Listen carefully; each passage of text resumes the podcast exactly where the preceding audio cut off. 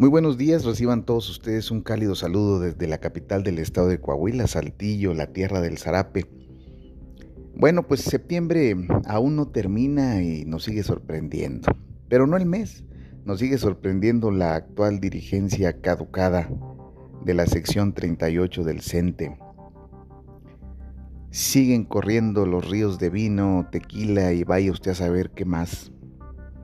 En esas fiestas eh, para celebrar el cumpleaños de el profesor Jicotenca de la Cruz García, el cual, lejos de preocuparse por las necesidades que todos conocemos ya y que tal pareciera que entre más lo repite uno como si fuera un mantra, nosotros nos vamos acostumbrando a esa realidad tan lastimera y ellos se echan cada vez una capa más grande, discúlpeme usted la palabra, de cebo encima.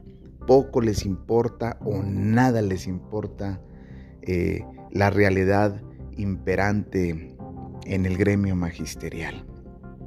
Qué lástima, qué lástima. Pero bueno, yo creo que no podíamos esperar más de un gris, de un gris y enquencle líder seccional que fue puesto ahí por otro perverso que el nombre ya lo conocemos todos.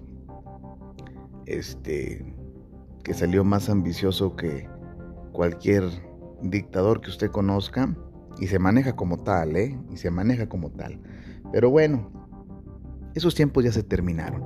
Hoy esperamos con ansias que se emita la convocatoria para renovar nuestra dirigencia sindical. Quien sea, quien sea que llegue, tendrá un gran reto.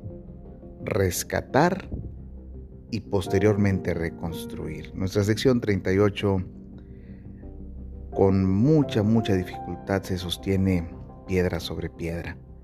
Está lastimada, está herida de muerte y nadie, absolutamente nadie, está haciendo nada por solucionarlo. ¿Por qué? Porque los que podemos hacerlo o los que pueden hacerlo, pues no están, no están ahí dentro están atados de manos.